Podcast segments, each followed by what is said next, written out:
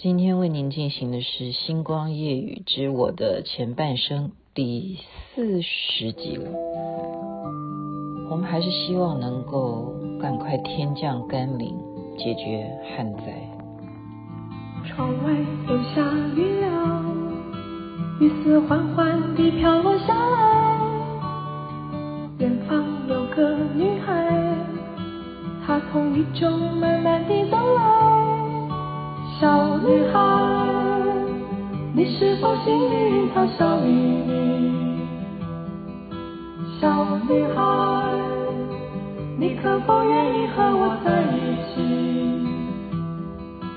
我盼望有那么一天，雨丝又再飘落下来，为我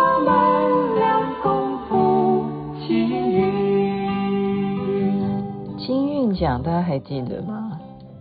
那时候我们好迷这些民歌啊，金韵奖的《雨中的故事》。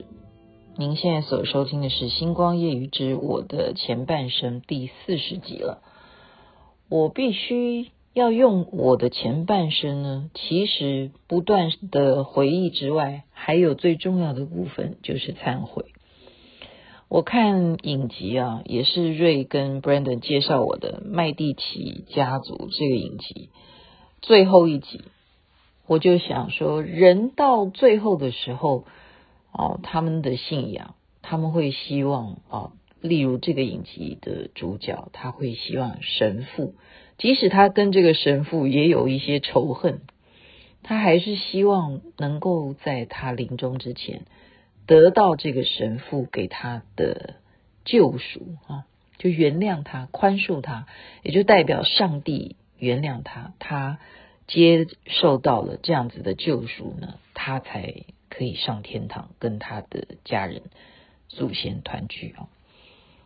所以，其实为什么每天晚上祷告啊？我现在慢慢懂这个道理啊。虽然我不是每天晚上会祷告的人，可是其实。像学佛啊，也有这个忏悔法，所以我今天的我的前半生要讲，是我自己都不太能够到今天讲出来，其实也都自己还不能原谅自己，因为学佛的人通常来讲，我们说杀盗淫妄酒，最重要的犯的问题就是杀杀生，可是这件事情竟然是发生在我非常年纪小的时候。那时候我住在眷村里头啊，然后我们的浴室哈，你每天都要洗澡，你在那种呃浴缸是真的有浴缸哈，就是后来比较好一点的，以前都是公共厕所，后来我们搬到的新村呢是有厕所的，就是你重新装潢之后有厕所，但是那个水龙头我就研究它，为什么每一次我打开的时候呢，就会有蚂蚁哈。这样子从水管大概有破洞吧，哈，那边有个洞吧，就是有一群蚂蚁这样子爬出来。然后呢，我就觉得为什么会蚂蚁会从洞里头爬出来？那时候我大概都还不到十岁的年纪。于是我就怎么样？我就继续用水冲那个洞，就就爬出更多的蚂蚁呀，因为他们被淹了哈，淹大水。然后我就更好奇，那个好奇心就继续浇水，而且你要知道，我洗澡洗的是热水嘛，就是温度不是冰水啊，冰水他们也是会淹水啊。然后你就继续这样子很好奇，在研究它为什么会这样子，然后你就越浇水越爬出来的，哇，那真的是就空包诶，那爬出来等于是全巢都请出啊。全部的蚂蚁爬出来，然后我怎么样？害怕！我怕了以后是再来的动作是什么？继续用水把这些爬出来的蚂蚁全部给它冲掉，冲到浴缸里头，让他们不要再存在在我家，实在是太恐怖了。这个叫不叫杀生？我现在请问大家哈，就是当时的情况，就是用水努力的去灌那个洞，结果没想到出来的蚂蚁更多。这是第一件我到今天都不能够忘记我所犯的罪业。好，就是不管是要跟上帝忏悔，还是跟佛菩萨求忏悔原谅，到今天我都还要努力的回想说，凡是我杀过的蚂蚁、蟑螂啊，另外还有杀什么？同样也是很小的时候，我妈妈那时候我不是有讲吗？就是啊，常常他们的娱乐就是打麻将哈。这一会呢，又带我到另外一个好朋友家去打牌哈。他们家的环境呢，周围竟然有一个荒废的游泳池。那我当然是很皮的，大家都知道我就是很外向嘛，啊。能够往户外跑，那当然就是要去探险了。从小就是徐大胆啊，没有改变过。那个荒废的游泳池，我就要爬下去。但是我手上当然也是要有东西呀，所以我就随手就捡了一个竹子啊，一根棍子，好像当我的武器，爬下那个游泳池以后呢，那地上都是一些荒废的树叶啊。这时候我看到什么？我也没见过，真的是没见过。我凭良心讲，我我就说有时候你们说啊，我犯错什么的，但是我真的是要讲说我没见过这样的事情。我见到的是什么东西？为什么走下来以后，除了很多那些落叶啊、脏的那些东西啊、垃圾之外，竟然有很多蟾蜍，而且甚或还有小蟾蜍。好，就蟾蜍加加上小蟾，你知道小蟾蜍都喜欢在蟾蜍的身上或怎么样？我看到以后，这什么怪物哈？我只能想说它是青蛙吗，或者什么？也许搞不好真的是青蛙。我就怎么样？就用我的竹子这样去戳，我要消灭它们。你们不可以在这边这样子，这里不是你们该在的地方，或者是说你们会不会伤害我？我要防卫。我也是同样的这样子，见一个杀一个，见一个杀一个。真的，你想想看，他们毕竟也是生命啊。哦，有一个很有名的，我们我们传的一个故事吧，就是说，嗯、有一个妈妈，她生下来的孩子为什么都是哑巴？就要算一算，就是说是之前呐、啊，她小时候哦。他好奇，看到那个鸟巢里头生了小鸟，每一个鸟都嘴巴会张开啊，等着妈妈来喂它吃，吃它找的虫啊或什么的。这些小鸟都是要母鸟出去寻觅啊觅食，再来喂这些小鸟。可是等妈妈都还没回来的时候，这个人呢爬上树上，他就很好奇，他就每一个小鸟就喂他们什么东西吃，他给他们钉子吃下去。那当然就钉钉啊，那那些小鸟就叮叮了。所以它的原因啊，为什么它生下来的孩子是不能讲话？好，有这样子的一个故事了啊。我们其实这种东西没有办法，我们说有一个绝对的科学根据。但是这个行为，他是一个小孩子的时候做的事情，我不知道。我现在这样讲，大家呵 呵会不会回忆起，是不是曾经也犯过这样子？无名的一些所谓的杀业啊，那我再讲一个好，现在已经八分多钟，那个更冤枉。这件事情呢，我必须要讲，到今天都还是心中之痛。这原本是一件好事，好，我在做连环炮的时候吧，好，我们常常要录话剧嘛，录短剧。呃，都有需要什么道具，你都要想办法。竟然会有一天呢，他们不知道演什么东西，好像那时候单元叫多情城市吧，应该是演多情城市那个单元。我们的道具呢，他竟然他去找了一些小鸟，真的就是小鸟。为什么要这个道具，我也想不起来了。那结果录完影之后呢，他说他要把它给丢了。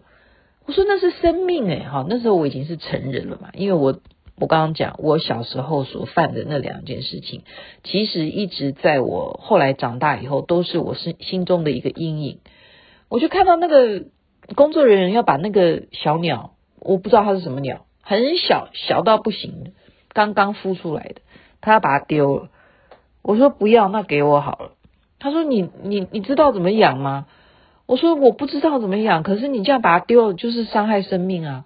好，结果我就怎么样？那个鸟啊，他就教我说要用针筒去吸一点那个饲料，他就把所有的配套都给我。那我就放一个小盒子，就带回家，因为我每天要写剧本嘛，我就放在我的书桌前面，然后就每天就给他想到他呢，就给他用那个针筒灌他啊，因为他嘴巴会张开嘛，他要吃东西就灌给他吃，然后呢，他就怎么样，一天一天的长大，原来它是什么鸟？超级美的爱情鸟，好漂亮，然后我就给它取一个名字。我就给它取个名字叫咪咪，哈，我也不知道为什么要取一个名字叫咪咪。它不止漂亮，它是一个非常有灵性的。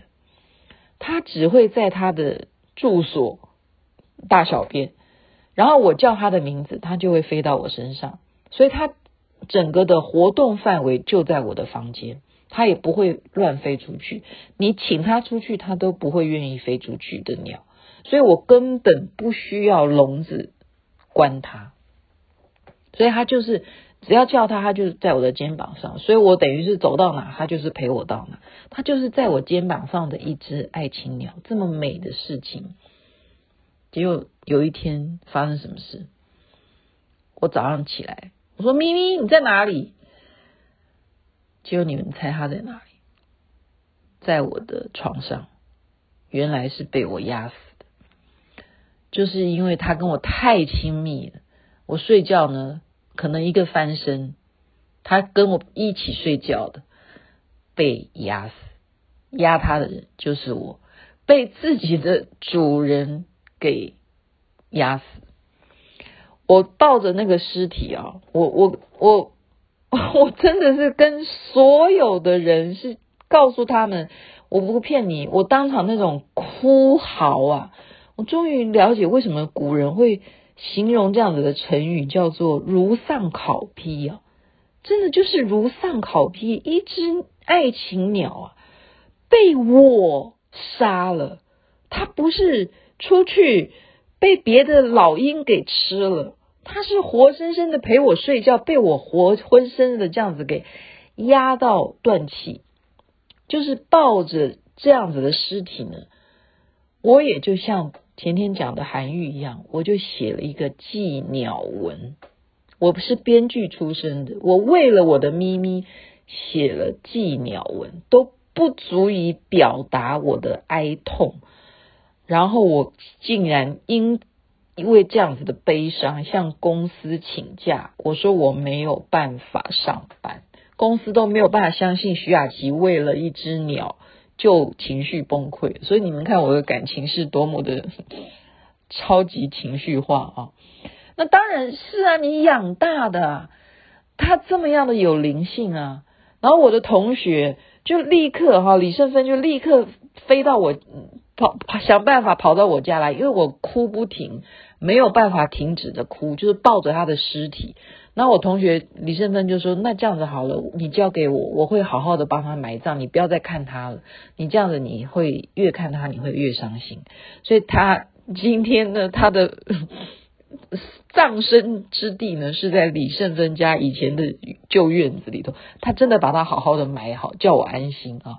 然后呢，这些同学、这些好朋友，他们都想尽办法叫我怎么样能够忘记这件事情，就是让我。”继续的去逛那些卖鸟的那些市场啊，去找能不能够找到跟它长得一模一样的爱情鸟，真的是有卖很多啊。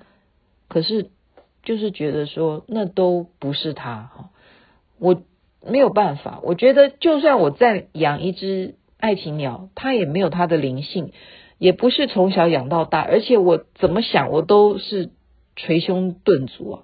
我没有办法原谅我自己，这件事情听起来都是觉得说啊，杀他的人竟然就是你自己。然后我刚刚讲前面的蚂蚁，或者是蟾蜍，或者是青蛙。生活以前我们上生物课也必须要解剖青蛙，还有什么兔子，什么都拿来解剖的。所以有时候觉得要求得一种原谅。这一种获得原谅的那一种感动啊，我能够了解那种需要、那种渴求，因为我们看不到谁可以来原谅你，所以我们比方说基督教，它有上帝，有耶稣基督，有圣母玛利亚，天主教这样子。我们佛教有佛陀，或者是所有的各各式各样的佛菩萨，我们需要他们的超拔，其实是在于什么的问题？就是那一种忏悔，那一种反省，那种希望，可不可能？由你来代表我所做错的事情来原谅我。今天就把我犯的这一些罪业告诉大家，也好像跟大家告解一样。这在我前半生对我来讲是一个非常非常沉痛的事情，伤心往事。希望大家能够借此有一个借鉴吧，不要学我，绝对不要好奇。即使你知道那是蚂蚁窝，也不要毁了它，因为那都是众生，他们都是生命。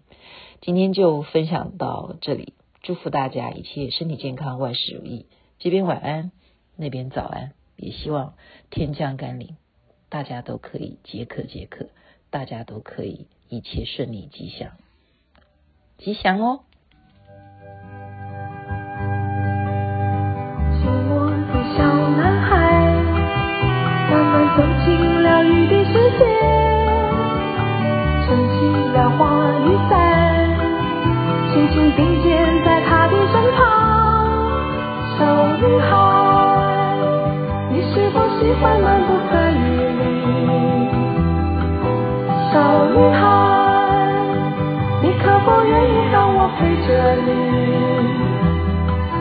我盼望有